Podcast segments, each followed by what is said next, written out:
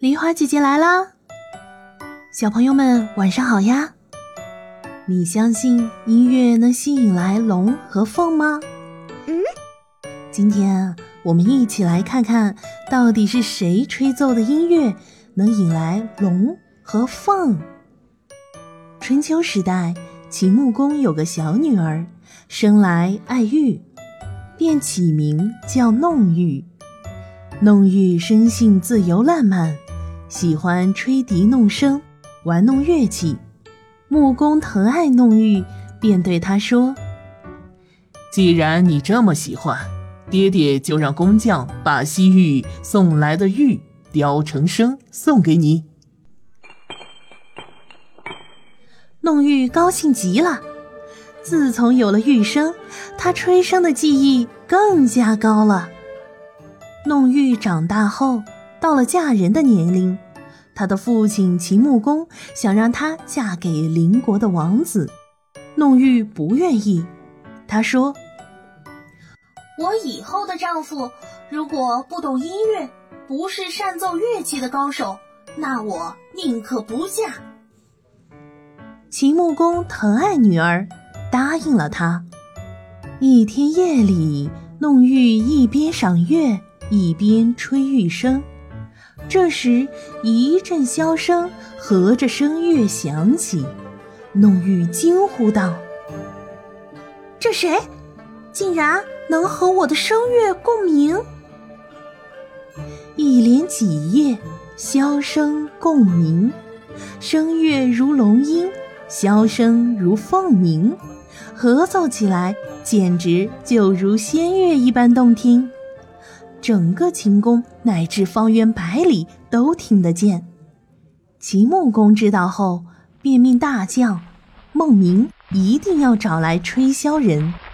孟明一直找到华山脚下，听砍柴的樵夫说道：“有一青年叫萧史，在明星崖隐居，吹出来的箫声可以传到数百里之外。”于是。孟明来到了明星崖，把萧史请回了秦宫。此时正值中秋，秦穆公见萧史的箫也为美玉所制，非常高兴，便请来弄玉。两人一见钟情，便合奏起来。一曲不曾奏完，殿内柱子上的金龙、彩凤都好像翩翩起舞起来。众人听得着迷，纷纷赞道：“仙乐，仙乐，简直就是仙乐，太好听了。”后来，弄玉和萧史结为夫妻，住在宫里。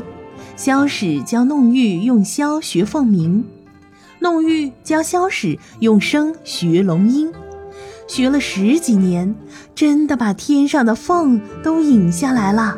停在了他们的屋顶上。不久，龙也来到了他们的庭院里。有一天，萧史对弄玉说：“夫人，我很怀念在华山时幽静的生活，想回去隐居。你愿意和我一起吗？”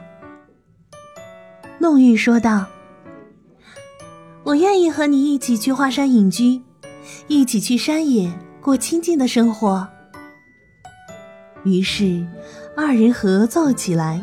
没过一会儿，龙飞凤舞，祥云翻腾。弄玉乘上彩凤，萧史跨上金龙，一时间龙凤双飞。弄玉和萧史双双升空，龙凤呈祥而去。后来，人们为纪念弄玉和萧史的感人故事，就用“龙凤呈祥”这个成语来形容夫妻间比翼双飞、恩爱相随的忠贞爱情。小朋友们，听完故事，是不是觉得弄玉和萧史很配呀？一起合奏能引来龙和凤，完全是天生一对哎！平时在学校里，你们是不是也会欣赏某位男同学或者女同学，想和他们一起互动、一起玩儿？我们可以和对方一起学习，共同进步。比如，女同学在语文上可能比较优秀，而男同学比较擅长数学，那么可以互相帮助，互相学习。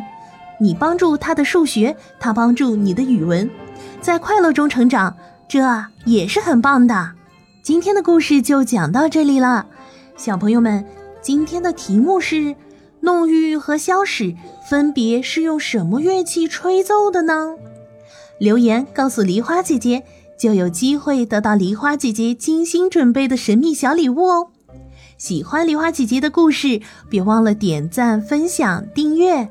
明晚八点不见不散哦！